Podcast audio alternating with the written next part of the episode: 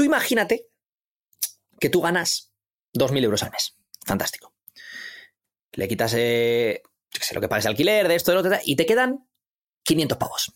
Fantástico. Te quedan 500 pavos para ocio, es el equivalente a 125 por semana.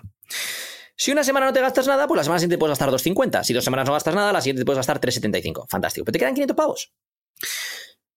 No te puedes gastar 300 cada semana, porque acabas con una deuda de 700 pavos. 300 cada semana, son 1200 a final de mes, te quedaban 500, acabas con una deuda de 700 en tu, en tu tarjeta de crédito. Esto es lo que hace la gente con las calorías. La gente le queda X el fin de semana de, oye, tengo este margen para poder añadir alguna cosita, ser más flexible y tal y cual, y aún así seguir progresando, o aún así mantenerme donde estoy, pero no controla daños. Ah, que me quedan. Tengo 125 pavos esta semana. Añade, añade, añade. Ah, tengo la tarjeta de crédito, amigo. Y luego, claro, luego, luego no progresas y esa es la deuda de la tarjeta de crédito que además luego te va sumando intereses. Cuando te quieres dar cuenta. Efectivamente. Pues eh, o debes pasta o te sobran kilos. Podemos decir que hemos empezado a grabar anteriormente, que hemos tenido que cancelar hemos tenido que salir, hemos vuelto a entrar a otro StreamYard y estamos grabando otra vez. Otra vez, gajes del, gajes del... Yo creo que está bien abrir la puerta, el armario y que vean los entresijos la gente. Sí, gajes del técnico, son cosas del directo, ¿no? Que se dicen. Lo que tiene. Y segundo entresijo, Edu, ¿puedes hacer otra vez la reflexión que has hecho después de la mañana tan tranquila que has tenido? Porque me ha gustado bastante esa reflexión. Sí, bueno, he llegado tarde al podcast porque a veces la vida se complica cuando, tiene, cuando tienes niños. Y, bueno, la reflexión era un poco algo que creo que comentamos en el, podcast anterior, cuando. El podcast que sé que Carlos nunca escuchará, en el que Carlos no estuvo y sé que no lo va a escuchar. Y creo que comentamos, Alberto y yo, algo así como que, claro, cuando tú grabas el podcast, la gente te escucha en casa y parece que es como. Estás en un estudio y todo súper tal y cual, ¿no? Y en realidad la, la vida es otra cosa, ¿no? Es decir, nosotros llegamos al podcast y llegas de de la guerra a veces, de las trincheras, de donde sea que, estés en ese momento. Es decir, pues acabas de cambiar un pañal o eh, yo qué sé, o sea, es, eh, mi mujer se tiene que ir, eh, tiene que salir de casa, me tengo que quedar yo con la niña justo antes y no sé qué, otros días no, otros días se puede quedar ella, otros días, lo que sea, ¿no? Entonces ahora ha habido pues una, una pequeña guerrilla ahí, eh, con la niña pues había que cambiarle el pañal y no quedaban toallitas húmedas y, se había hecho lo que se había hecho y ya está por fuera del pañal y además no le gusta que le cambien de ropa y se ponía a llorar y patalear y tenía que estar yo entreteniéndole con la gorra mientras su madre le cambiaba de ropa y no sé qué y ya de ahí llegas aquí al podcast y tienes que estar tranquilo, calmado, hablemos de mentalidad y de fitness, chavales. Hablemos de filosofía. Pues, esto, esto me recuerda al, en el, hay un libro, el libro de Tim Grover, el que fue entrenador de Michael Jordan, de Kobe Bryant, de Dwayne Wade y tal, entrenador, preparador físico y, en, cierta medida mental, que se llama Relentless, uh, From Good to Great to Unstoppable. Y hay una cosa que dice, cuando habla de, bueno, define tres tipos de persona y los cleaners son eh, los o sea, están los coolers, los closers y los cleaners, ¿no? Entonces, los coolers es, ok, jugador de equipo, estás ahí, ¿vale? Closer es eh, pues el tío al que le das la pelota en el último momento para que haga el clutch shot y el eh, cleaner es un Michael Jordan, un Kobe Bryant, o sea, es otro nivel de tío, ¿no? El tío que siempre va a estar ahí, siempre va a dar todo, siempre tal, ¿no? y decía eso, que los cleaners, dice, cuando eres un cleaner, dice, eh, los grandes eventos no los ves como grandes eventos. Es decir, tú juegas mañana a la final de la NBA y no estás en plan, no quiero que nadie me hable hoy porque mañana tengo que jugar, no quiero drama, no quiero no sé qué, no quiero no sé cuántos, porque entonces te estás añadiendo presión a, ese evento. Estás, por favor, mañana tengo este evento, no sé qué. Si un cleaner dice, hace su vida normal el día anterior. No, obviamente procura no juntarse con gente que le va a añadir drama y tal y cual, pero no está en plan, no puedo hacer nada porque tengo que jugar ahora el partido mañana, eh, que nadie me hable y que no sé qué, ¿no?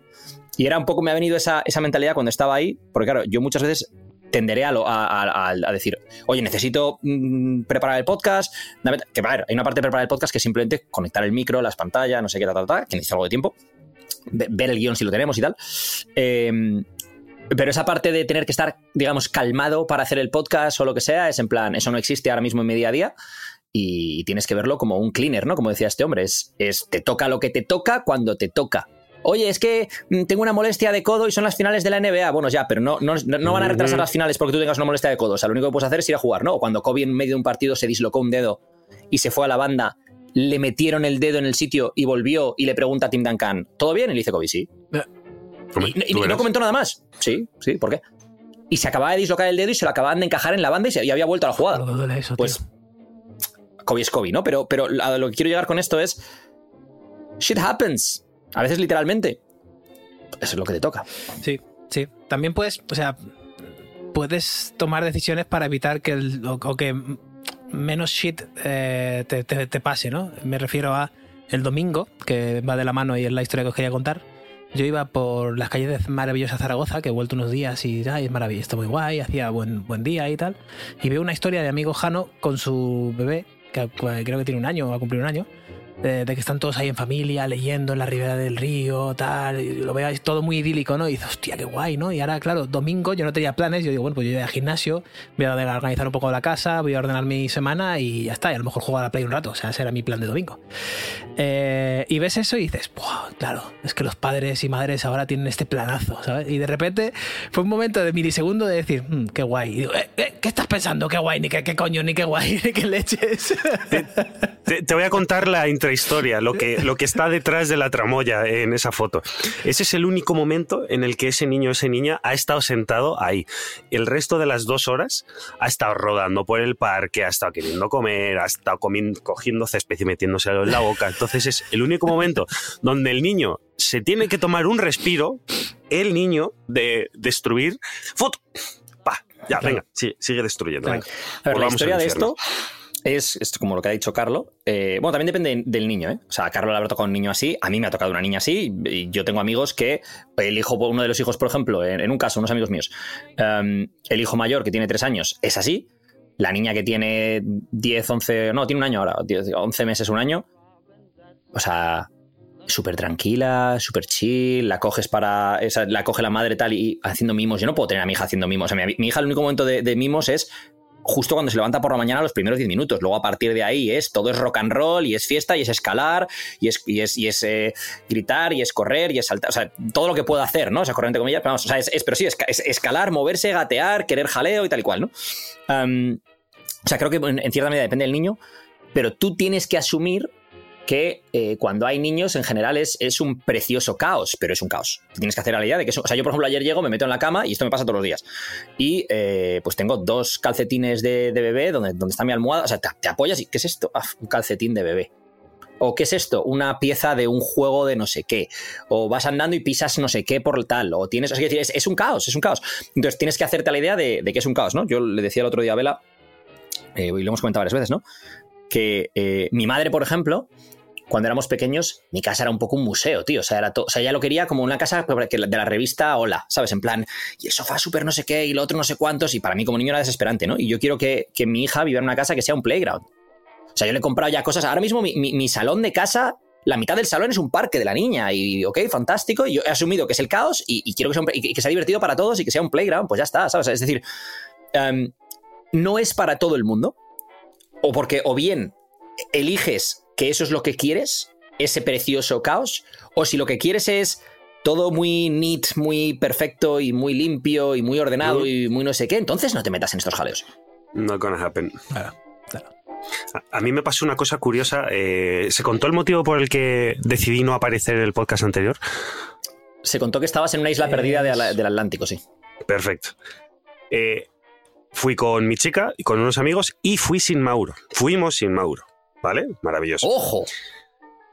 Ahora entiendo todo. Cuando me dice, espera, espera, me manda un audio Carlo a la vuelta de todo esto y me dice, tío, eh, porque durante esa semana, eh, en cuanto al trabajo de 12, hemos hecho el trabajo esencial. ¿Qué quiere el trabajo esencial? Todo lo que sea, encargarse de clientes, checks, ta, ta, ta, ta, pero todo lo que sea estrategia, marketing, creación de contenidos, software, no sé qué, ta, ta, ta, ta, lo que hicimos fue adelantar mucho trabajo la semana previa y un poco de la anterior para esa semana no tener que hacer otro tipo de llamadas y otro tipo de gestiones, ¿no? O sea, que todo fuera solo lo que es relativo al funcionamiento del programa. Am, y me manda un audio, Carlos, en plan, tío, en verano tenemos que hacer lo mismo, una, una semana o dos de, de hacer trabajo extra para luego tener una semana de, de, tío, un poco más libertad, tal, no sé qué, y yo, 100%, de hecho lo deberíamos hacer una semana al mes, tener una semana de que solo sea gestión y no sea otra serie de cosas que añaden pues muchas reuniones, muchos estrés, muchas cosas, mucho no sé qué, tal. Pero claro, ahora lo entiendo todo. ¿Y ahora cómo, cómo vas a conseguir tú librarte de Mauro una semana al mes? ¿Eh? Porque no, es escucha, se, busca, se, se buscan opciones, no, no, no, hay- problema. El caso es que por igual, la tarde. Igual que, espera, igual que buscamos aquí a alguien que corte vídeos, se busca, eh, se busca Exacto. niñera para Por niño favor. en Madrid. Madrid, zona. Madrid Norte, zona por ahí, Plaza Castilla, Chamartín, por ahí, por favor, eh, email, SAP. Eh, y por las tardes, a eso de las 7 de la tarde, eh, el lapso ese entre que llegas de hacer cosas, te duchas y vas a cenar, pero no vas a toda leche porque estás de vacaciones, entre comillas, me, me giro el segundo día Alejandro y le digo, me estoy aburriendo. Y lo estoy disfrutando. Hacía un año y medio que no me aburría. Porque claro, cuando eres padre es un momento que es no tienes un hueco libre. Está bien, es bonito, pero no tienes un momento libre. No lo hay. No hay, porque todos los huecos están ocupados o con un niño o con las cosas que no estás haciendo cuando estás con el niño. Entonces fue como, qué bien, qué bonito, qué sensación más guay. Claro, porque el tema de lo de los huecos libres ahí, que por cierto, Vela escucha el podcast, o sea que voy a, voy a aclarar cosas que yo no lo sabía, voy a aclarar cosas para que luego no haya jaleo.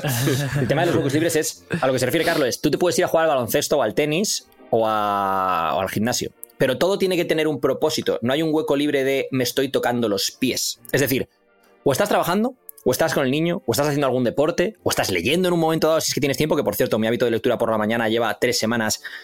Ayer leí, llevaba sin leer una semana, porque, porque pasa lo mismo, esto que hablamos de la guerra, de repente llegas por la mañana y, y no siempre puede ser lo que tú quieres que sea o como tú quieres que sea, ¿no? Pues bueno, ahora tendré que buscarme otra forma de, de encajarlo y tal, ¿no? Pero, pero es ese punto de no existe ese momento de tocarte los pies. Porque yo no puedo, por ejemplo, coger en casa y decir, oye, eh, me voy a ir una hora a tocarme los pies. Yo puedo decir, me voy a ir una hora a entrenar, o me voy a ir una hora a echar unas canastas para relajarme, para esto, para lo otro, y aún así puede que haya la típica cara de. "Hmm", ¿Sabes? Y yo me quedo aquí, claro. Luego nos organizamos de otra manera, pues cuando ella se quiera entrenar o lo que sea, ¿no? Pero. mm, Pero no hay un momento de, oye, oye, que quiero una hora para tocarme los pies. Entonces, de hecho, es más, yo a la hora de salir a dar paseos, em, ahora mismo no está Hanken en, en casa con nosotros, el perro, y claro, yo ahora doy paseos cuando tengo que sacar a pasear a, a Shay en el carrito para que se duerma. Si no, no doy paseos, porque con qué cara, con el tiempo que tengo disponible es para ir al gimnasio o para hacer algún deporte. ¿Con qué cara cojo yo y digo que me voy a dar un paseo? es que, ¿sabes? Es que no. Eh, Cuando está el perro es peor- distinto. Me voy a pasear al perro. Ey, Y, y lo peor es, eh, Edu y el resto de oyentes que tengan hijos, yo lanzo esta pregunta. Cuando das paseos con tu hijo que no habla y que no se comunica, o sea, se comunica más, o sea, no vas a tener una conversación con él, ¿está feo ir con un podcast o no está feo con ir con Ah, un yo, podcast? yo voy siempre con un podcast. Lo que sí que me aseguro es de ir o bien con un casco puesto yo Claro, para con un- escuchar lo que ocurre a mi alrededor y tal y cual, o bien con unos aftershock para escuchar lo que ocurre a mi Pero, alrededor. pero, sí, no te sientes mal en plan, debería tener, estar teniendo una conversación con mi hijo o contarle algo, o yo qué sé, que... No sé, es que... Pero ¿Qué conversación ¿qué vas a tener con? Contarle Ah, cómo ha ido tu día, o yo qué sé. Si yo el paseo, el paseo Si suele no ser para que se duerma. Si el paseo suele ser para que se duerma. De hecho, Ah, bueno, claro. o sea, es, de hecho, es más, yo alguna vez he ido hablando con Carlos de cosas de negocios y tal y cual en el paseo y he tenido que cortar al cabo de 20 minutos porque es que si no, no se duerme porque me está escuchando a mí con el otro, ah, pim, pim, pim, pam. Y entonces, claro, presta atención. Claro. Me escucha hablando y se me queda ahí prestando. Y siempre, no, Claro. entonces, tienes el silencio. Yo creo ruido que aquí también hay, aquí también hay un pequeño aprendizaje, o no sé, o reflexión mía. De, yo paso mucho tiempo con desde, desde 2018-19 con Marina. Eh, tanto personal como en trabajo, ¿verdad? Trabajamos juntos, vivimos juntos y si viajamos juntos también estamos todo el rato juntos, ¿no? Y hemos tenido que aprender a decir, oye, estamos paseando juntos, no significa que tengamos que estar prestándonos atención el 100% del Eso- tiempo eso es absolutamente precioso. en todo. Entonces, vamos a ponernos un podcast cada uno, cada uno pone su música, cada uno hace sus llamadas, lo que sea, vamos juntos porque pare- coincide que vamos juntos a un sitio, pero no tenemos que hacer todo también, al, ¿sabes? O sea, si estás 24 horas al día con tu pareja, con tu amigo, con tu hermana, con tu familia, no tienes que hacer absolutamente, o sea, la atención no tiene que ser 100% a ellos todo el día, porque si no, a mí me ¿Qué otra pasaba estrategia? que me sentía culpable de decir, tío, no estoy haciendo esto, no estoy Que haciendo... otra estrategia que que sería hacer". salís de casa, ¿eh? cogéis Google Maps y buscáis dos rutas alternativas para ir al mismo sitio. ¿eh? Esta tarda 15 minutos y esta 17. Nos vemos allí. Nos vemos ahí también. Eso también, un- como un quest, ¿Qué? un reto. Claro, tío. ¿Entra Carlo, eh, ¿Puede entrar Carlo Bohemio?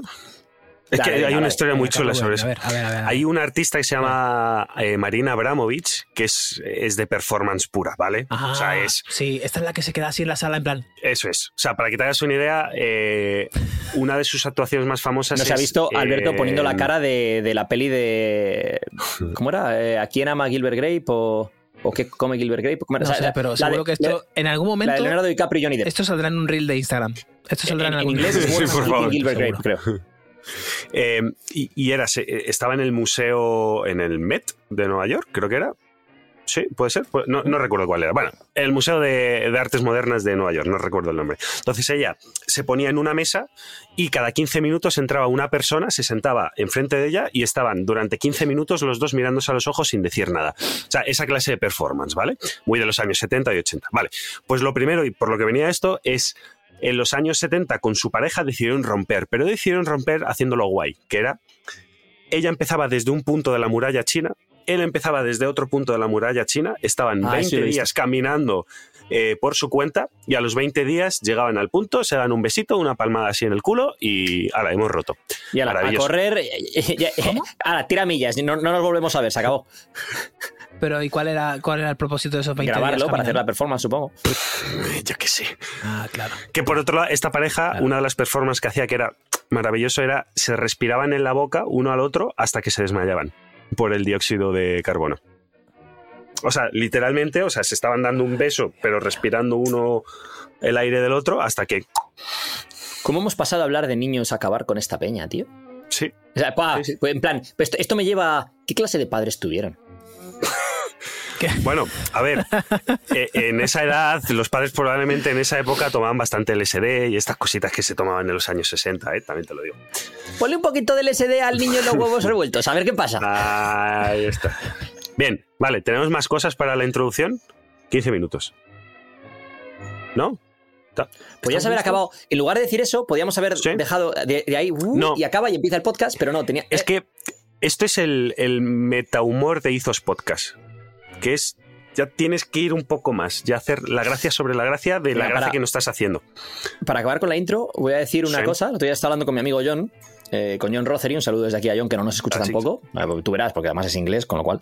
Eh, y estábamos hablando del tema, oye, ¿qué tal con los niños? Tal, tiene dos niños, eh, un niño y una niña. eh, y me preguntaba qué tal con la niña y tal. Y me contó una cosa muy graciosa. Y ahora, y ahora cuento también la- la- lo que quería decir con esto.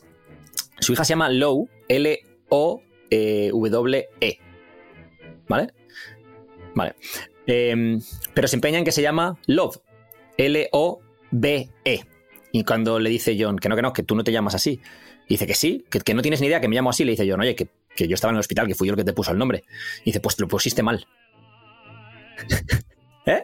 Y tiene discusiones con su hija sobre mal. eso, dice que tiene mucho carácter y tal igual. Pero a dónde me lleva esto es una cosa que me dijo John el otro día, que esto es algo que eh, Alberto entenderá, o no, algún día, eh, que una cosa me dijo John, me dijo, tío, yo no pensaba que fuese una persona tan egoísta hasta que tuve hijos.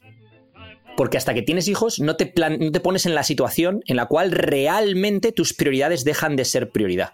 Y- y- y tienes que dejar de lado cosas tuyas por prioridades de otra, de otra persona que importan más. Y hay muchas cosas de las cuales no eres consciente que, estás siendo egoísta o qué tal, porque la vida no te está poniendo en la situación de realmente tener que elegir. Tú, o sea, cuando tú estás soltero, bueno, estás, estás con pareja, pero tienes hijos y tal, la cantidad de compromisos que tienes que hacer respecto a tus prioridades es muchísimo menor y normalmente es previo aviso. No es, por ejemplo, hoy tengo un podcast y resulta que a la mierda llego tarde porque esto, porque lo otro, porque pim, porque pim, porque pam, o esto, esto, lo otro, ¿no? Entonces es, es- decía John, ¿no? Eh, y decía que a medida que va pasando los años, es más aún. Es decir, cuando tienes un hijo cuando tiene el primer año, te das cuenta de esto. De qué egoísta soy con algunas cosas. Y además eres consciente, en plan, joder, la verdad que sí. ta, ta, ta. Pero a medida que van pasando los años, demandan más de ti. Y como demandan más de ti, te vas dando cuenta de otras muchas cosas en las cuales. Por eso decía que, que, de nuevo, esto es. te tiene que gustar el rock and roll. O sea, es decir, lo que hablábamos de- del tema del caos y lo que hablamos del tema de, pues a nivel de propósito, el decir, oye, pues, pues me resulta más importante um, esto que otra serie de otra serie de cosas, ¿no? Que esto no quiere decir tampoco, porque creo que el, punto en el que esto se convierte en conflictivo es cuando la gente anula su propia personalidad o identidad al hacerse padre. Yo creo que cuando te haces padre o madre, tu identidad se reforma, reshape, se recoge otra forma distinta. O es, no puedes tener la misma identidad que tenías antes de tener hijos porque muchas cosas cambian. Pero creo que ni es anular del todo tu identidad eh, y convertirte en otra persona completamente diferente, ni tampoco es eh, decidir que yo voy a seguir siendo quien yo soy y que el mundo se adapte. Porque ese bebé no tiene por qué adaptarse a que tú eres como eres y el mundo no sé qué y no sé cuánto. Es en plan, oye, tío, o sea, es tu responsabilidad. Yo no he elegido venir aquí y tú eres mi padre. O sea, quiero decir, Alberto, ¿te hemos convencido? No, no me habéis convencido para nada. O sea, yo me gusta ser egoísta. No hay problema, no os preocupéis. I cheated because I need You couldn't make money any other way? Bullshit. Life is this. I like this. Who the fuck is that guy? I feel the need, pain.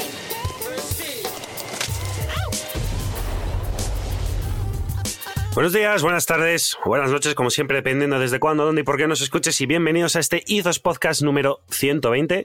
Como siempre, a mi izquierda tengo a Alberto Álvarez. ¿Qué tal? ¿Cómo estás? Aquí estamos, chavales, aquí estamos. Con muchas ganas. Ah, debajo, como siempre, hoy esta vez, hoy la distribución de ventanas es la correcta. Eduardo Barrecheguren, Edu, What up, dogs? Episodio 120. Después del magnífico, el magnérrimo episodio que se hicieron, que se marcaron Eduardo Barrechuren y Alberto Álvarez, volvemos con la segunda parte del episodio donde hablábamos de, bueno, pues un poquito de nutrición, entrenamiento, estilo de vida, actos versus hábitos, hábitos y compañías, etcétera, etcétera. Y hoy traemos la última parte de este podcast, que eran estándares y modelos mentales. Estos son temas que ya hemos tratado anteriormente, como bien hablábamos antes del podcast, pero creo que es interesante volver a hablarlo porque, uno, hay que repetirse la vida. Dos, hay gente que no ha escuchado estas temáticas. Entonces, empezamos por, Edu, la horquilla de la comodidad. Vale, ya si quieres, pásame, te acabo de escribir por el chat privado, ya por desvelar, en plan, pásame el guion si ves qué tal, ¿eh? Venga, Ah, gracias. bueno. Y, así sé, y así sé por dónde vamos a ir. Eh, maravilloso. Eh, vale, el concepto de la horquilla de la comodidad. El concepto de la horquilla de la comodidad es un concepto que acuñamos hace tiempo, en 12, hace años, que, bueno, de hecho es más, lo acuñé antes de estar en 12 cuando trabajaba en Ultimate Performance para explicarle una vez a un cliente, um, un cliente que ni siquiera era mío, era un cliente de otro entrenador en el gimnasio. Y era un cliente que estaba obsesionado porque acababa de conseguir una transformación y llegaba el verano y se iba a ir de viaje y el tío estaba obsesionado en plan, joder, pero es que como, imagínate, me voy a las islas griegas y ahora, claro, no quiero perder los abdominales porque cómo voy a hacer, no sé qué. Y me quedo así, le digo, pero tío, si te vas a, a las islas griegas y a, y a Santorini y a no sé dónde, ya tal y cual, quiero decir, o sea, disfruta del viaje. Ya, tío, pero todo el esfuerzo que he puesto, no sé cuánto tal. Y le dije, mira, hay un concepto, me lo inventé en el momento, ¿eh? que es la horquilla de la comodidad. Y es, mm, en una escala del 0 al 10, ¿qué es lo que para ti es un 10 físicamente y qué es lo que es un 0? Siendo realista, es decir, no me vale que me digas que el 10 es, iba a decir Chris Bumstead, pero en aquel momento Chris Bumstead nadie le conocía, pero que el 10 fuera quien sea, ¿no? Dentro de un punto realista, imagínate, tu 10 es Sergio Ramos, por ejemplo, y, tu 0 es ser obeso pesando 155 kilos, midiendo unos 72, por ejemplo. Y ahora mismo estás en un 8 y medio, por ejemplo. Fantástico. A lo mejor el trabajo que tienes que hacer para llegar al 10 te compensa o no te compensa. Pero lo que está claro es que no te vas a mantener siempre en el mismo punto de la escala, porque la vida fluye, tío. Es como, es como el mar, ¿sabes? Vienen las olas, vuelven, cambia la marea y tal, ¿no? No siempre vas a estar igual de comprometido. Pañales. Si intentas estar siempre igual de comprometido, te vas a volver loco. Entonces yo lo que le dije es, ¿ahora en qué punto estás, digamos, del, del 0 al 10? Ah, Pues yo creo que ahora mismo estoy como en un 8 y medio, tal y cual. Y digo, vale, ya está. ¿Y tú, hasta qué punto crees que es aceptable bajar en esa escala eh, si eso te permite tener más flexibilidad, un estilo de vida más sostenible, poder disfrutar de, mm, en lugar de hacer el típico cardio aburrido del gimnasio, irte a jugar al pádel, poder disfrutar de viajes de estos, no sé qué, ta, ta. Me dice, pues más o menos un 7. Yo, vale, perfecto. Pues ahora mismo estás en 8 y medio, con lo cual tienes un margen de juego de un punto y medio. Es decir, te puedes ir a las islas griegas mientras no hagas mucho el animal, estas dos semanas, una semana, lo que sea, vuelves y seguirás como poco en ese 7. Cuando veas que bajas de ese 7, es cuando vas a tener que empezar a apretar. Es decir, tienes que ir tirando y aflojando para mantenerte más o menos en ese punto en el que quieres estar, sabiendo que no todo el año vas a estar en el 8 y medio, ni en el 9, ni en el 10. Entonces, em, el tío pues le gustó el concepto y tal y cual. Y luego lo que le dije, de todas formas, no te, no te metas en la cabeza el estar siempre en un 7. Es decir, a lo mejor en los meses de verano, tú llegas con un 8 y medio a junio, has tirado antes, y ahora es momento, o sea, para poder aflojar tienes que haber tirado previamente. Has tirado, estás un 8 y medio, fantástico. Durante el verano aflojas. Y tú en verano no quieres bajar de un 7, porque en verano pasas mucho tiempo sin camiseta, pasas mucho tiempo en la playa, todo el trabajo que has hecho en invierno, pues quieres que se note, no vas a estar ahí cuidando la dieta, el entreno y tal cual, para que luego no se note y te sientas incómodo y tal cual. Y en verano te intentas mantener un 7. Pero a lo mejor luego llega el invierno, y en invierno, que no vas a estar el tiempo sin camiseta y esto y lo otro, pues a lo mejor no te importa bajar de un 7 a un 5 y medio. Entonces, lo que haces en invierno, por ejemplo, imagínate, hago una fase de volumen, entiendo que al hacer una fase de volumen voy a ganar fuerza, voy a ganar masa muscular, pero voy a ganar algo de grasa, es inevitable. Y eso va a hacer que eh, a corto plazo baje de ese 7 a un 5 y medio estéticamente, aunque sé que estoy construyendo una base muscular que me va a permitir en un futuro, en lugar de subir a un 8 y medio, subir a un 9, a lo mejor. Y acepto que durante el invierno, con, con un buen jersey y con una buena chaqueta, va a dar igual si tengo un poquito más de grasa y no pasa nada y bajo ese 5. El problema está cuando. eh, y eso te permite, primero, comer más, hacer esto y lo otro, y además ser más flexible. El problema está cuando la gente se obsesiona con intentar mantener durante todo el tiempo un 9 o un 8 y medio o un 10. Porque al final lo que consigues con eso es que en lugar de que el fitness ayude a tu vida y mejore tu vida, t- haga un takeover y controle toda tu vida. Ya no voy a tomarme algo con los amigos porque estoy obsesionado porque no sé qué, porque tal. Ya no hago no sé qué, porque tal, no sé qué. Entonces, si tú ahora mismo estás en un 4 en tu escala y vas a empezar un, un viaje, tu viaje en el mundo del fitness, ahora no es momento de aflojar. Ahora tienes que apretar hasta que subas a ese 8, 8 y medio, lo que sea. Que es lo que hablamos en, el podcast anterior, bueno, no en el que hicimos Alberto y yo, sino en el anterior, eh, del tema de al principio hace falta disciplina. Para, para adquirir hábitos y y sobre todo hace falta disciplina para poder progresar. La progresión te da motivación, la motivación te, te permite crear esos hábitos porque los sigues haciendo con relativa constancia. Fantástico. Del 4 al 8 necesitas disciplina. Cuando estás en el 8 necesitas flexibilizar, hacer tu dieta sostenible y darte cuenta de que el snippet de una foto de una persona en Instagram cuando se le ve de locos no es como va a estar todo el año y si está todo el año exactamente como en esa foto de locos, entonces su vida probablemente sea una mierda más allá de que se le vea bien en las fotos. Y entonces tú tienes que dar cuenta de que dentro de tu escala de prioridades hay una horquilla de la comodidad en tu estado de forma que te mueve entre un 7 y un 8 y medio cuando están los meses de verano, por ejemplo, que se te va a ver más sin camiseta, ta, ta, ta, ta, y a lo mejor entre un 5 y un 7 en los meses de invierno, en los cuales estás trabajando en otra cosa, en ganar más fuerza, ganar más muscular y tal y cual, pero no te vas a ver venas en los abdominales y no pasa nada, y está bien. A mí me hace mucha gracia el, el concepto que has dicho de el snippet, ¿no? La foto de la foto maquillada de alguien en Instagram a la que todos reaccionamos diciendo, joder, cómo está este o cómo está esta o lo que ha conseguido. La primera impresión siempre es, hostia. Y luego, si tienes un poco de, años en la vida, pues te llega el mono de la realidad y te dice, eh, amigo, ¿sabes de qué va esto? Se acaba de hacer la foto en el momento perfecto, en las condiciones perfectas, con la luz perfecta y con 7 mil millones de filtros. Luego lo ves por la calle o donde sea y realmente no es así. O si lo mantiene así, es lo que dice Edu.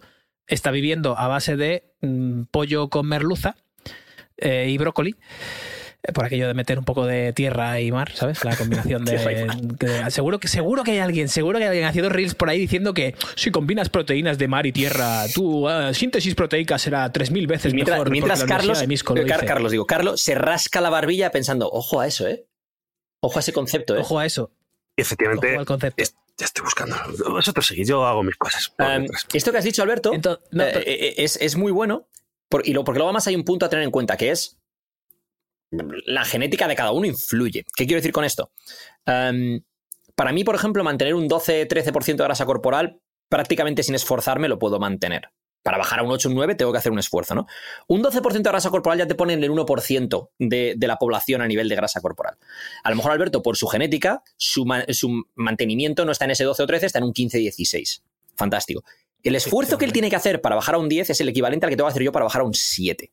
Entonces, em, la diferencia que va a experimentar él en satisfacción, en eh, estilo de vida, ta, ta, ta, ta, de estar en un 10 a estar en un 12, ¿le compensa bajar del 12 al 10? Porque claro, si él se compara solo con una persona que tiene una genética como la mía y dice, ya, pero este cabrón, mira, y está en un- ya, pero es que a mí me cuesta menos est- est- estar seco. Entonces, no puedes compararte tengo- con otra persona yo- que tiene otra serie de... Tendrás que ir a por lo que te, te encaja a ti. Claro, claro, yo naturalmente tiendo a comer más sin darme cuenta. O sea, es que eh, por eso estaba gordito en el pasado. Es que no hay, no hay otra. No es porque mi metabolismo sea lento, no, es porque todo lo que yo he ido aprendiendo me ha llevado a eso y si de forma consciente no me paro y digo, eh, este sándwich que te acabas de hacer de crema de cacahuete, le has metido 70 gramos de crema de cacahuete, cabrón. Eh, con 15 vas bien, ¿sabes? O con 20 vas bien. Pero es que de 15 gramos de crema de cacahuete a 70 gramos de crema de cacahuete estamos hablando de eh, meter, vamos a hacer el cálculo rápido, 250 calorías de un relleno a un sándwich a pasar a casi 800, hablando de- 900 de- de calorías. que- es, que, es que se nota. Estamos ¿eh? hablando de que al hacer eso te puedas permitir comerte un helado luego o no comerte un helado luego, o un café del Starbucks si quieres, o lo que sea. Es decir, es eso. Que ahí es donde dices, oye, ¿me compensa más crema de cacahuete o prefiero tomarme un helado luego tranquilamente dando un paseo con Eso Marina mientras es, no hablamos porque es. cada uno escucha o su propio prefiero- podcast? Eh, claro, o sea, tengo un claro tengo, tengo un gráfico tengo un gráfico muy chulo que es eh, de hace tiempo además tengo que volver a hacer estos gráficos porque son muy impactantes que es una hamburguesa vale y una cucharada de aceite. Y la, una hamburguesa de McDonald's además chunga de, de estas de burger hamburger con queso la normal de 400 calorías o, o 500 calorías o así. Y luego las cucharadas de aceite que la gente se pone pues en el, en el condimento o eso. Y son exactamente las mismas calorías. Y claro están los dos campos, los que te comentan y te dicen, sí, pero las calorías no son todo, no me estáis comparando la hamburguesa. No estoy comparando eso, te estoy diciendo que por este chorrito de aceite que echas a ojo sin darte cuenta que pones tres o cuatro cucharadas incluso a una ensalada que tú crees que es sana, le estás añadiendo las... Es como meterle una hamburguesa del McDonald's a la ensalada y hacer en medio, ¿sabes? Es como la peña que te dice, un poco yo solo como mil calorías tío, al día, poquito, pero no pierdo poquito". peso. Y es en plan, a ver, marihuana. Vamos, a- vamos a ver. Claro. No, porque me como una, esa ensalada, solo esa ensalada ya lleva mil calorías, marihuana, y que le has echado queso, le has Claro. echado eh, nueces, le has echado eh, aceite, le has- ¿qué me estás contando? Pero si es sano. Hombre, ahora que mencionas a... Pero si es sano, ¿por Sí, qué pero no lo puedo echar? Pero- Yo os voy a mencionar a Paco, Paco Pollas. Paco Pollas es Pacopo, otro Pacopo, también. para ser un poco es- más es Pacopo. Pacopo. Pacopo, eh, que desayunaba, ojo a esto, una bolsa entera de semillas de chía eh, con, con sus oats, con su avena. O sea, cogía la bolsa de 40 o 50 gramos de semillas de chía y las metía directamente en la avena. Las semillas de chía, pues es básicamente como un fruto seco. Eh, tiene 600 calorías por cada 100 gramos o algo así. Con lo cual se estaba metiendo 500, 400 calorías en su avenita de semillas de chía muy sanas y todo lo que tú quieras. Pero claro, dice, a ver, Pacopo, eh, yo creo que te estás colando un poco con las semillas de chía, ¿no? Un poquito. Sí, ¿decimos lo que hemos puesto en el chat privado o no? Yo creo que, que ha quedado, so- o sea, creo que ha quedado sobrevolando en el ambiente. O sea, ¿Sí? yo creo que, Que todo el mundo ya. ¿Eh? Sí, sí. Me gusta el napalm por la mañana. el- sí, sí. En fin. A ver, Ese es a primo, ver, es primo de ese, es primo de quiero ese. decir, problemas de gastrointestinales no tenía. Que iba al baño con bastante regularidad, pacopo, bien. Eh, este concepto de la horquilla de, de la comodidad se une mucho, de hecho, lo relacionamos en una reunión que tu, bueno, una reunión no, en la primera grabación que hicimos, la primera vez que nos juntamos el equipo de 12 de forma con Alberto de forma ya a grabar varios días seguidos. que, por cierto, me alegra un montón cada vez que veo algún vídeo mío haciendo ejercicios de decir, ah, sí han sido útiles, qué guay. ¿Sabes? Ya. Y te ves ahí haciendo ejercicios. Aquí utilizamos todo, aquí no, no se queda nada en el tintero. Eh, y este concepto que originalmente era Roma versus Nueva York, y Alberto dijo, hombre, ya que vamos a meter No. Roma, vamos a hablar Florencia. Y se quedó ¿Era como Roma, Florencia era, dijimos, ostra, pues Nueva York, que es la ciudad Yo juraría- más tal, y algo en el pisto. Italia. No, no, no, no es por tirarme pisto, juraría que dije yo lo de Florencia de Nueva York y precisamente dije lo de Florencia. Bueno, no, yo tenía muy claro ese concepto. Es que estos conceptos. Está feo que lo diga yo, pues no, pero como que Carlos me quita tal. Todos estos conceptos no de he 12 quitado son cosas mías. Está feo que lo diga, pero es A que. ver, a ver, a ver. Y lo de Florencia a mí me vino precisamente pensando en Alberto. Porque cuando hablamos Pues- del pues- concepto de Florencia de Nueva York fue pensando en Alberto. Alberto tiene, tiene una, ser. una- cosa muy de Alberto que es. eh, o sea, cuando Alberto piensa en felicidad y expresa la felicidad eh, eh, en redes, por ejemplo, dice qué es lo que para él es felicidad. Para él, felicidad es darse un paseo por Florencia, salir de una callejuela y de repente encontrarse con el, el Duomo ahí delante y sentarse a tomarse un, un café tranquilísimamente mientras se toma un helado. Oh, o sea, eso, eso es la felicidad para Alberto. Y luego irse a la galería de Uffizi a dar una vuelta paseando. Entonces, cuando hablamos del concepto de Florencia y Nueva York, es un concepto que lo que dice es, y va de la mano de lo que la comodidad, Nueva York lo que decimos es, Nueva York es la ciudad en la cual la gente va a toda leche. Está abierta 24 horas al día, 7 días a la semana. La gente va a escalar en, en el corporate ladder, ¿no? A, a ser exitoso, a ganar dinero. Pensamos en Wall Street, ¿no? La, la Wall Street, la original. Eso es Nueva York. Florencia es esta otra cosa que hemos definido. Cuando hablamos del fitness, la horquilla de la comodidad va de la mano de Florencia y Nueva York. Cuando tú quieres subir del 4 al 8, Florencia no es el sitio en el que quieres estar. Quieres estar en Nueva York. Es decir, ¿qué tengo que cumplir todos los días para pasar del 4 al 8? Tengo que entrenar 3 o 4 días a la semana y estas son las series que tengo que hacer, las repeticiones, ta, ta, ta. Tengo que controlar lo que como, tengo que tener esa serie de hábitos, tengo que salir a andar más porque no me muevo nunca. Cuando ya has adquirido esa serie de hábitos y has llegado a X punto, entonces te puedes ir a Florencia. Y Florencia es, pues me permito esa cerveza, me permito este helado, juego con esto, mira, aquí le echo menos crema cacahuete porque entonces me voy al Starbucks y me voy a tomar un frappuccino de no sé qué, porque no estás queriendo subir del 4 al 8, estás en el 8 y, y no te importa bajar al 7 o mantenerte entre el 7 y 8, entre el 6 y el 8 o lo que sea. Una forma de pensar en esto sería lo siguiente. Nadie va a Florencia a hacer dinero. El que se va a vivir a Florencia es porque ya ha hecho dinero. ¿Dónde se hace dinero? En Nueva York, entre otros sitios. Nueva York, en Singapur, en Londres, en Hong Kong. Te vas a Nueva York a hacer dinero, es decir, a subir en tu escala de la horquilla de la comodidad, y cuando ya has llegado a ese punto en el cual tienes pasta, dices, y ahora me voy a jubilar y me voy a ir a Florencia a dar paseitos, ver el Duomo, tomarme un helado y un café. Pero si no tienes dinero, no te vas a ir a jubilar a Florencia. Es una buena analogía, porque por eso no estoy yo en Florencia. porque estoy más tieso. No, pero es- eh, al final es el ejemplo este es. em, pero tú, por ejemplo, mira, voy a poner un ejemplo. Te has podido permitir pasar épocas en Florencia porque en otros momentos, gracias al trabajo que has hecho con los libros, con la marca de Macro Wizard, con esto, con lo otro, te ha permitido tener una serie de ingresos medio pasivos. Si no hubieras hecho ese trabajo previo, no podrías irte a Florencia a pasar un mes mientras das vueltas mm, por la ciudad mm, viendo arte, tomando cafés y tal y cual. Que luego ese mes además te sirve como inspiración para escribir otro nuevo libro, hacer otra cosa, ta, ta, Para ta, ta, seguir ta, ta. creando. Pero cuando tú estabas trabajando en el McDonald's en Irlanda, yo le digo a ese chaval, oye chico, ¿qué te parece si vas un mes a Florencia eh, y te quedas en este sitio y así estás creativo y te inspiras? Y pero tú chico, ¿qué- o sea, ¿y cuánto me cuesta el hotel? ¿Y cuánto me cuesta el día a día? ¿Y cuánto me cuesta la vida? ¿Y cuánto no? ¿Pero qué estás hablando?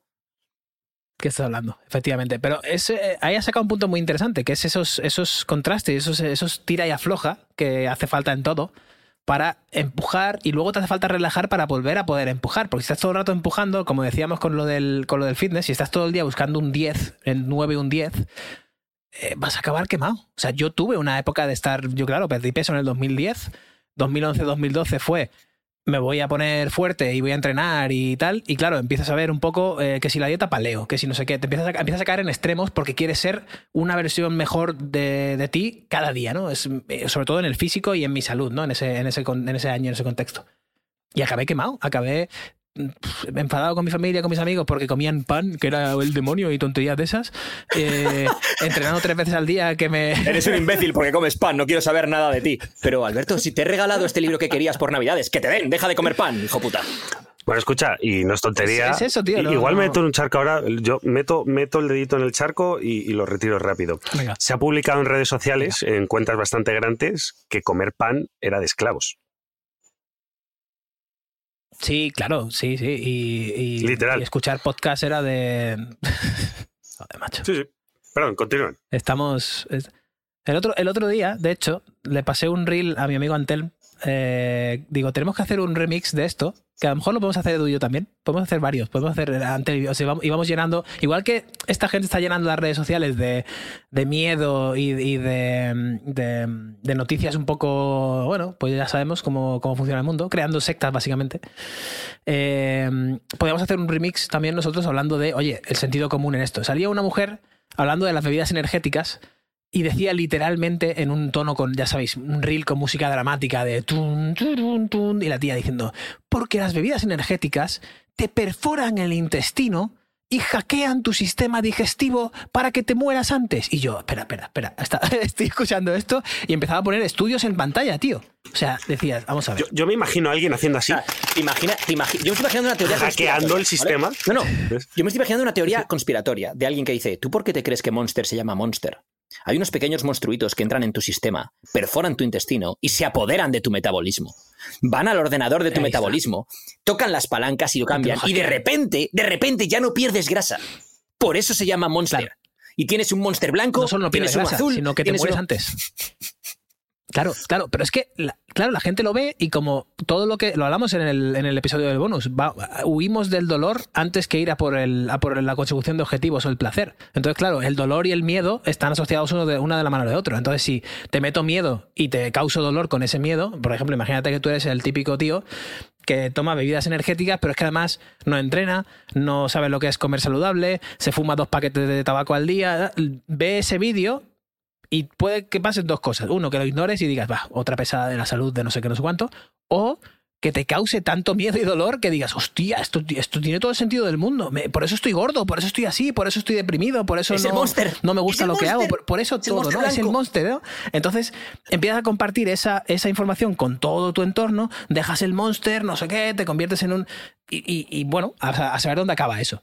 Pero el problema aquí no es el Monster, ni el Red Bull, ni eso. El problema aquí es el sensacionalismo que se le añade a estos mensajes de decir, tío, ¿de dónde cojones sacamos la evidencia para decir que hay un monstruito que te perfora el intestino y te hackea, te el, hackea el sistema? O sea, vale que hay correlación entre las personas que beben eh, bebidas energéticas con una salud mm, peor a la que no lo hacen. ¿Por qué? Pues porque las que beben bebidas energéticas suelen ser o chavales que están en su que están en Twitch su 24 horas al día grabándose, jugando a videojuegos, pues Claro, que comen pizza, que no se mueven, que mm, beben, que el monster será con azúcar y todo eso. O sea, que tienen unas, unas características de una persona no muy sana, o de nuevo, pues como el taxista en el que estuvo Marina otro día, que me dice, es que me monté en el taxi y el tío se quejaba de todo, se metía con la gente y tenía dos monsters con azúcar abiertos ya bebidos en lo del posa, el posavasos, dos paquetes de tabaco por ahí tirado, el taxi olía fatal y dices, vale, esta persona, o sea, ya puedes hacer una conexión de cómo vive esa persona y si el problema es o no esa bebida energética. Así que, en fin. Por cierto, yéndome por una tangente, me he acordado de cómo fue el Florencia en Nueva York, ¿eh? Para que Carlos tal, y fue.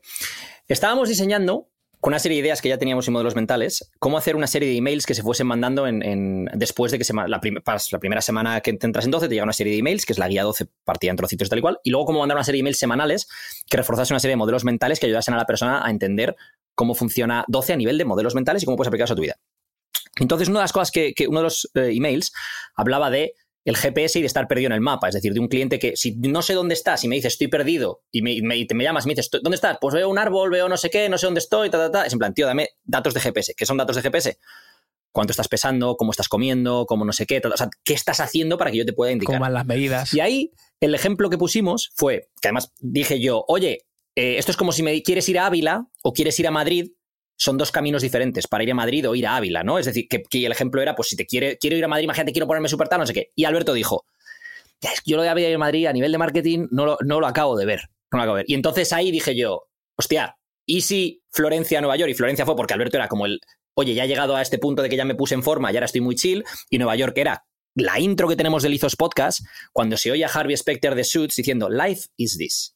I like this. Y entonces yo en ese momento Claro, estaba pensando en, en Harvey con su, con su traje, hablándole a Mike, en el, en el piso no sé qué de la torre esa, con sus balones de baloncesto firmados y con el teléfono de Michael Jordan en speed dial. Claro, que para llegar, a- buena analogía, para llegar a eso tienes que estar en la oficina 20 horas al día, dejándote los cuernos y currando por y para eso. Esa es tu vida. Mientras yo estoy en Florencia Eso. tomando cafelito y, be- y, y- sin embargo, tienes a mucha gente que lo que hace, muchos eh, CEOs, socios de diversas firmas, tal y cual, que lo que hacen precisamente es ese punto hasta los 45, 50 años y luego dicen, eh, cash out, tengo X millones de pavos y ahora me voy a ir a vivir a Florencia o a Santorini o a donde sea. Se van a sitios mucho más chill, pero ya han hecho la pasta previamente, que esto es el punto de, ya te has puesto en forma. Mantenerte en forma es mucho más fácil que ponerse en forma. O sea, es, es una vez tienes pasta, hacer inversiones, mandar y mantener ese dinero es mucho más fácil que hacer pasta cuando eres pobre. Entonces, si estás muy fuera ser, de forma, no es fácil ponerte en forma. Vas a tener que hacer un esfuerzo extra. No me vale con que hagas lo mínimo. Cuando ya te has puesto en forma, mantenerte más o menos en forma, esa horquilla de la comodidad, es mucho más fácil. Este episodio está patrocinado por Programa 12. ¿Llevas tiempo queriendo perder peso? ¿Crees que te ha tocado tener sobrepeso y no hay nada que puedas hacer al respecto? ¿Estás harto de intentarlo y solo oír el típico deja los carbohidratos, mátate a correr? El problema es que no bebes leche de pantera de Etiopía. Programa 12 tiene la solución. Con más de 3.500 clientes en los últimos años puedes estar seguro de que hemos trabajado con gente como tú. En Programa 12 recibirás las herramientas y el apoyo que necesitas para por fin ver esos resultados que tanto tiempo llevas buscando. ¿Te pica la curiosidad o eres de los que vas a seguir poniendo excusas? Entra en programa12.com y descubre si es para ti. A la hora de hacer la compra, utiliza el cupón HERMANE para conseguir un 10% de descuento.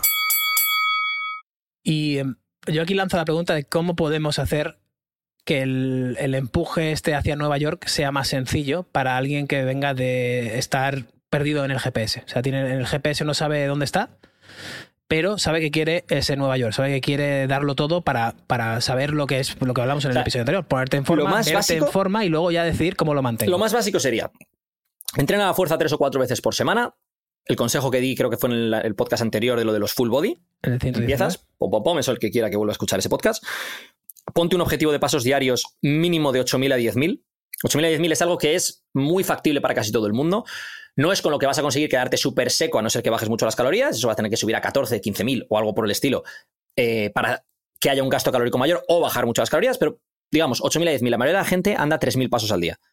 Que es literalmente ando por mi casa y por la oficina, porque a todos lados voy en transporte pues, o Y público o en el un problema, coche o en el lo que problema son las bebidas energéticas, Y ¿sabes? luego encima tienes un monstruo que te hackea el metabolismo, con lo cual le hemos liado. Eh, ¿Bebes suficiente agua? Oye, dos litros, dos litros y medio. A ver, no es lo mismo una persona, un tío de 100 kilos, que una mujer de 58, pero mm, bebe suficiente agua. Eso también va a ser un poco eh, en función de tus necesidades, lo que te va pidiendo el cuerpo y en función de tu orina. Si el color de tu orina es muy oscuro, pues tienes que beber más agua. Si el color de tu orina es claro, estás bebiendo suficiente agua. Si el color de tu orina es como agua, estás bebiendo demasiada agua. Ese sería un poco el. Así a grandes rasgos. Cuida de tu higiene de sueño. Procura irte a la cama y levantarte todos los días a la misma hora o con una diferencia de media hora. Es decir, si me voy a dormir a las 11, pues es entre las 11 y las 11 y media. Me levanto a las 7, pues entre las 7 y las 7 y media, más o menos. Evita eh, pues, luz azul y, de, y eh, ver pantallas y demás en torno a una hora antes de irte a dormir y cuando la estés viendo te recomendaría que tuvieses unas gafas de luz de luz, luz si te lo puedes permitir.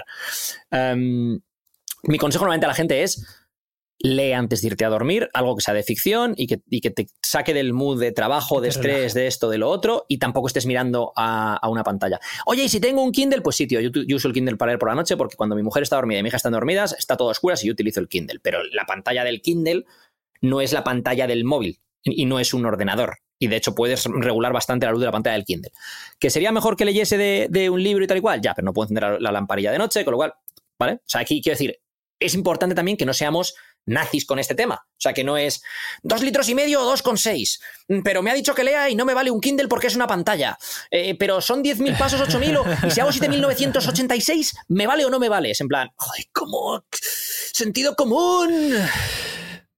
Pero os da, te das cuenta que es, yo creo que ese tipo de, de, argumentos son simplemente excusas para no poderte hacer el trabajo. O sea, el, me ha dicho que el Kindle no, que no sé, que son, son como. Sigue, sigue poniendo excusas, sigue poniendo obstáculos para ponerte a hacerlo. Porque si realmente lo quieres hacer, te coges un vaso de agua en vez de Coca-Cola normal, porque Edu ha comentado que la Coca-Cola normal tiene calorías y que deberías beber más agua. Y dice, vale, perfecto, esto, esto, lo he entendido, voy a empezar por aquí. Y ya está, no empiezas. Pero entonces, ¿y la Coca-Cola cero? Pero me han dicho que los edulcorantes son malos, entonces es mejor la cero o la normal. Porque claro, es que, y, tío, no, no, te, no te rayes con eso, pero, de verdad. Si has comprendido los básicos, bebe agua. Y, es que esto nos lleva de lleno al siguiente punto, perdona, Carlos que es la teoría de las urnas. Que es cada cosa que haces es un voto hacia la persona que quieres ser, hacia tu nueva identidad. Es voto hacia sí o hacia no, o voto hacia sí esta persona o sí esta otra, ¿no? Lo que dice Alberto. Oye, es que me ha dicho que no sé qué, que es que tal. Vale, vale. ¿Qué tienes? ¿Excusas o soluciones? ¿Qué vas a hacer? ¿Hacia dónde votas? ¿Votas hacia excusas o votas hacia soluciones? Yo ya sé que el camino para llegar a ser este tipo de persona, digamos, una persona que está en forma, es moverme todos los días, entrenar fuerza tres o cuatro veces por semana, eh, beber suficiente agua, tener higiene del sueño. Esos son los básicos de todo esto. Fantástico. Comer bien, que eso lo hablamos otro día, pues oye, suficiente proteína, suficiente verdura, fruta, al menos proteína, y verdura o fruta al menos dos veces al día y el resto procura que sean carbos buenos, entre comillas. ¿Qué son buenos? Pues comida nutritiva y natural. ¿Puedes comer otras cosas? Sí, pero la base de tu dieta es comida nutritiva y natural. Eso es bastante lógico. Es decir, o sea, es. Yo me lo llevo mucho sin, sin, entrar en el mundo del paleo. Pero si te vas a la época de los hombres de las cavernas, pues no comían Doritos Tex-Mex. Eso no quiere decir que no te puedas comer unos Doritos Tex-Mex viendo la Fórmula 1 el domingo como voy a hacer yo. Pero no es la base de mi dieta ni los como todos los días. Entonces, ¿hacia dónde estás Por votando? Cierto, es bastante. Pues es bastante obvio, pero hago un inciso aquí. Hay muchísima gente. Tú vas a una cola de un Starbucks y te da mucho de lo que es la realidad de la nutrición de la, de la gente.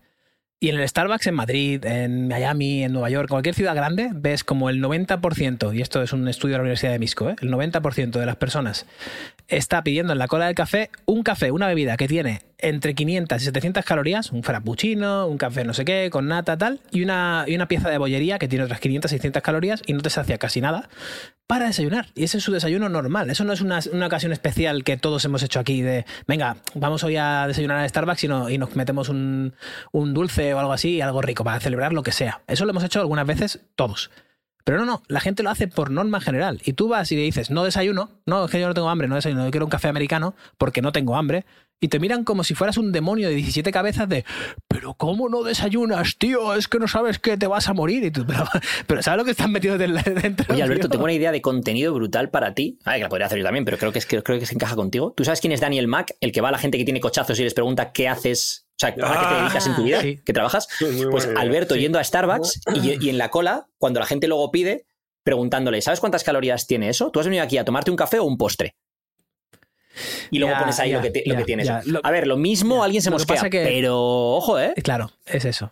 Es eso. No, o sea, habría sí, que dar además, una vuelta. Porque tampoco me gusta, o sea, no me gusta la decisión. También tampoco sabes por qué la persona está pidiendo eso. Puede ser una celebración. ¿sabes? Y además Puede estamos, un, estamos en el punto de, de, la época de los copitos de nieve. Tú imagínate, te acercas a alguien que tiene sobrepeso y que se acaba de pedir un frappuccino con toda la nata y con todo el rollo y vas y le preguntas, ¿tú sabes cuántas calorías tiene esto? Lo mismo queda feo. No, eh, No, eso no es bueno. Lo mismo me expulsan del país donde esté. Sí, no, eso no es bueno. Bueno, no depende del país. O sea, si haces eso. y por ejemplo, en Estados Unidos no es lo mismo si haces eso en Texas o en Florida que si lo haces en Nueva York o en California.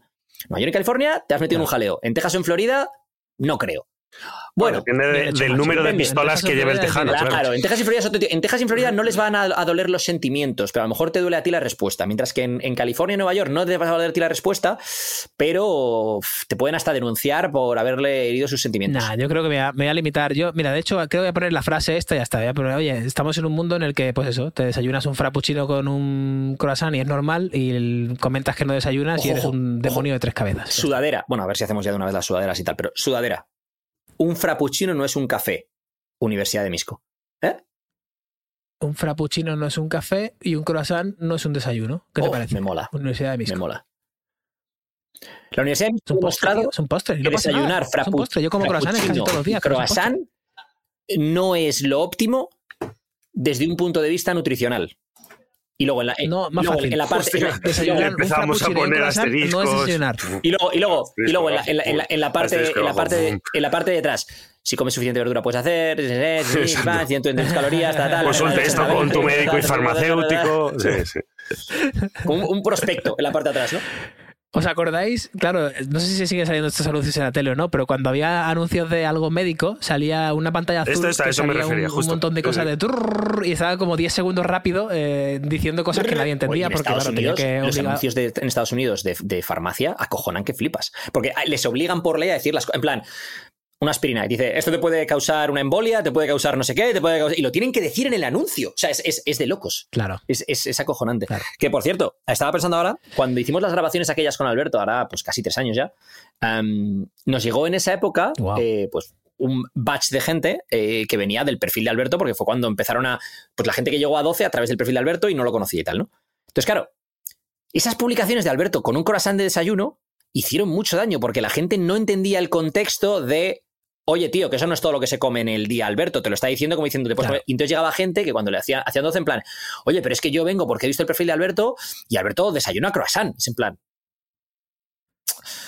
A ver, Pacopo, déjame que te cuente un par de cositas. Espora- esporádicamente, Déjame amigo de esporádicamente. Y Alberto está persiguiendo eh, otra cosa distinta. a la Alberto está tuya. en Florencia física Claro, y metafóricamente. y mentalmente. y se está tomando Eso una es. napolitana en Florencia un sábado a las 11 de la mañana. Y ese día va a hacer 25.000 pasos mientras se da una vuelta por la galería esta. Claro. No es tu caso que te estás comiendo una napolitana en el bar de Lola el martes antes de entrar en el curro. ¿Sabes? Efectivamente, efectivamente. ¿Ves? Eso yo creo que lo define, eso lo define perfectamente. Eso yo creo que la gente que lo quiera pillar, tú le dices lo que le acabas de contar y dice, hostia, tiene sentido. Ah, entiendo. Los días de curro, curro. Los días de disfrute, pues vivo una experiencia y disfruto de otra cosa distinta. Y por cierto, está. Con los días de disfrute hay un concepto que, que a mucha gente se le escapa, que es el concepto controlar daños. Esto es muy sencillo, lo voy a explicar como lo he explicado otras veces, pero lo repetimos.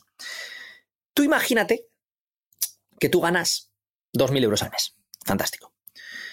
Le quitas, eh, yo qué sé, lo que pagues alquiler, de esto, de lo otro, y te quedan 500 pavos. Fantástico. Te quedan 500 pavos para ocio, es el equivalente a 125 por semana. Si una semana no te gastas nada, pues la semana siguiente puedes gastar 250. Si dos semanas no gastas nada, la siguiente te puedes gastar 375. Fantástico. Pero te quedan 500 pavos. No te puedes gastar 300 cada semana, porque acabas con una deuda de 700 pavos. 300 cada semana, son 1200 al final de mes, te quedaban 500, acabas con una deuda de 700 en tu, en tu tarjeta de crédito. Esto es lo que hace la gente con las calorías. La gente le queda X el fin de semana de, oye, tengo este margen para poder añadir alguna cosita, ser más flexible y tal y cual, y aún así seguir progresando, o aún así mantenerme donde estoy, pero no controla daños. Ah, que me quedan. Tengo 125 Con lo pavos esta semana. Añade, añade, añade. Ah, tengo la tarjeta de crédito, amigo. Y luego, claro, luego, luego no progresas y esa es la deuda de la tarjeta de crédito que además luego te va sumando intereses. Y Cuando te quieres dar cuenta, Efectivamente. pues eh, o debes pasta o te sobran kilos. Entonces, em, intentemos, amigos, amigas, amigues, hermanes, em, ser conscientes de que nos guste o no, la realidad es la que es. Y la realidad dice que mm, la energía ni se crea ni se destruye, se transfiere. Y si tú comes más de lo que gastas, tú vas a ganar peso. Y si tú no quieres ganar peso, debes de evitar ingerir más calorías de las que estás gastando o debes gastar más calorías para poder ingerir más calorías. Por eso el ejemplo de si Alberto hace 25.000 pasos un día en Florencia, esa napolitana no pasa ni media. Pero si No tú haces ni media, 3.500 efectivamente. pasos y te tomas una napolitana en el bar de Lola antes de ir al curro, pero te pasas la vida de coche a curro, o sea, de, del sofá al coche, del coche al curro, que me siento en la oficina, luego vuelvo al coche, luego estoy en el sofá, no piso el gimnasio o me hago un entreno de The Body Coach de 10 minutos en YouTube y porque me ha dicho que eso es suficiente y me creo que eso es suficiente, eh, ah, es- esos votos en las urnas no están yendo donde tú crees que están yendo. Que, que eso es uno de los problemas también, que hay mucha gente que es que en este mundo de la influencia eh, te venden que un entreno de 10 minutos de YouTube es suficiente, que puedes comer lo que te dé la gana y no sé qué, y qué tal. ¿Por qué? Porque vende mucho. Entonces, mucha gente, el problema es, ellos creen que están haciendo los votos adecuados y que el problema es su genética. No, no. Si yo estoy haciendo lo mismo que el tío este de YouTube que entrena 10 minutos y come napolitanas. Pero es que él tiene mejor genética que yo. Y es en plan, no es que ese tío de YouTube no entrena 10 minutos y come napolitanas. Come napolitanas, entre otras muchas cosas, no entrena solo 10 minutos y hace muchas cosas que no te está contando. Literal. Claro, eso es. Eso es. Muy bien, chicos. Mira un poco más allá. ¿Estamos? Minuto 53, 54 prácticamente. Sí, sí. ¿Sí? Yo creo que. Yo, quiero que Carlo añada algo porque ha parecido que seguían Azores. Entonces, Carlo, di algo, tío. O sea, da- es cinco, minu- cinco minutos de monólogo de Carlo, dale. Oh, no, no, no. Aquí hay que tener claro que cuál es tu función en la vida y dentro de la vida en tus diferentes departamentos. En mi de- departamento de podcast es, yo tengo que, uno, dar a esto vidilla, si la estáis dando vosotros no hace falta. Dos, organizar, si os estáis organizando vosotros no hace falta. Tres, contar chistes. Si hoy no me salen chistes, no hay chistes. Ya está. Y mis funciones están claras. Yo estoy bien. Tú estás, vosotros estáis bien. Soy un podcast de puta madre, chavales. Me parece bien, pero vamos a intentar. Venga, vamos a sacar algún temita para que Carlos se, se moje. A ver, Carlos, ¿quién es tu top O- 5 de, de jugadores, o de históricos chapar. de la NBA?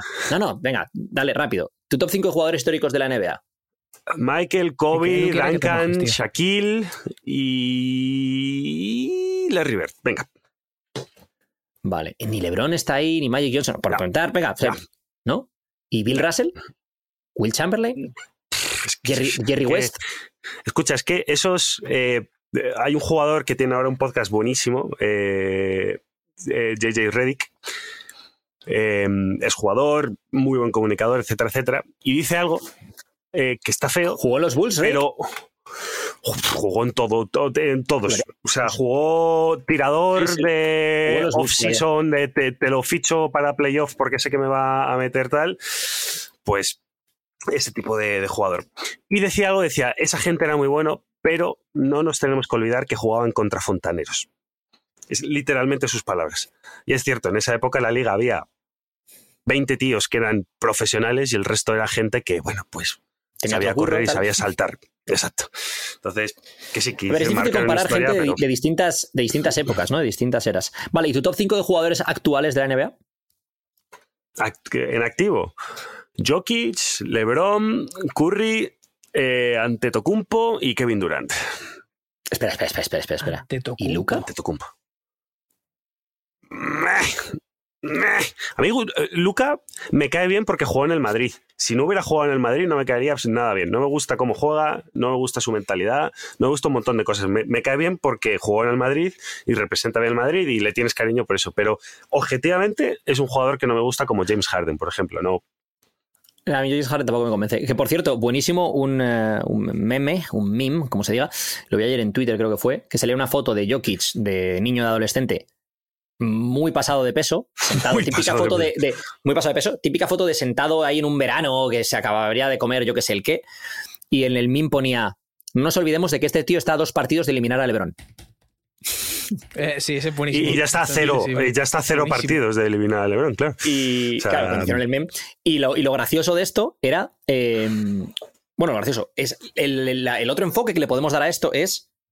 No nos olvidemos de que este chaval es uno de los mejores jugadores de la NBA. O sea, quiero decir, cuando hablamos de las limitaciones, de las excusas, del hacia dónde votas con tu identidad y todo, ¿no? Este chaval, que en ese momento probablemente nadie pensaba que podría llegar a ser eso, cada voto lo llevaba hacia eso. Esto es como viendo. Si tú ves en Amazon Prime el documental, la docuserie de La Familia, que es de la, la selección española de baloncesto, cuando los Juniors de Oro, Gasol era un jugador secundario. Dos años Sí, después era el número 3 secundario. del draft de la NBA. Una de las cosas que tenía Gasol es que Gasol tenía su, la habitación de su cuarto empapelada entera de pósters de la NBA, estaba obsesionado con, llegar a la NBA, era su sueño, mientras que, por ejemplo, Margasol cuenta que él no, era muy mitómano y no tenía muchos o sea, le, gustaba jugar al baloncesto, pero no, nunca lo vio de la misma manera que Pau, ¿no? Ese chaval que soñaba con llegar ahí y que era un jugador secundario de esa selección de juniors, le van a meter en el Hall of Fame ahora en agosto. Le han retirado la camiseta de los Lakers, ha ganado dos anillos, ha ganado europeos, ha ganado mundiales, ha ganado platas en las Olimpiadas.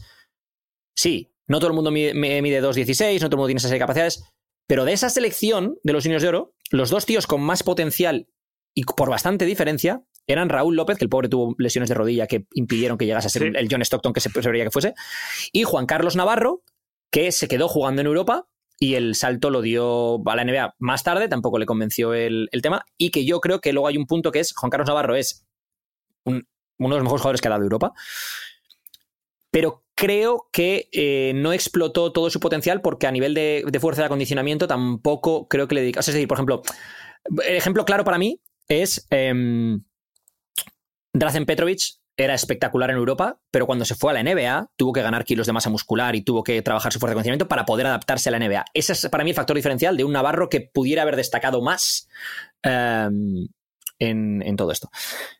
Pero bueno, simplemente quería dejar el punto ese de, de Jokic y sus decisiones, su teoría de las urnas, de Gasol y sus decisiones.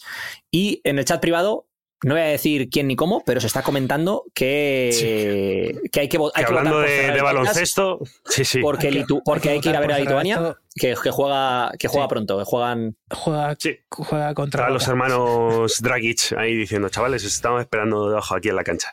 Alberto Álvarez, muchísimas gracias por estar con nosotros aquí, como siempre. Gracias, chavales. Gracias por votar en vuestras urnas para grabar estas cosas cada semana. Oh, qué Eduardo ¿verdad? Seguren, Edu. Gracias a todos vosotros por venir aquí a escucharnos una semana más um, y que sepáis que, no, que sepáis fuera de coña que eh, nos hace mucha ilusión que nos escuchéis, uh, incluso cuando venimos de días de la guerra, um, y que...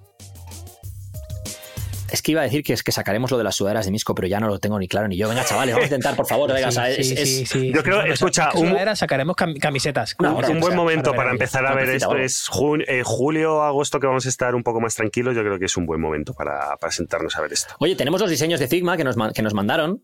¿eh? Desde aquí, pues Oscar, Muchísimas aquí, gracias. un saludo. Y solo hay que poner esto a rodar, chavales. Venga, va, ¿eh? Sí, hay que dar una vuelta y la ponemos. Bueno. Venga. Carlos. Marella. eh, pero, pero, tío, te iba a despedir, Ah, tío. ¿Qué, qué haces, tronco? ¿Pero qué haces? Carlos Que Marella. nunca nadie me despida, nosotros. la verdad. Claro, pues estoy- estoy- Muchas gracias. Muchas gracias a, a vosotros.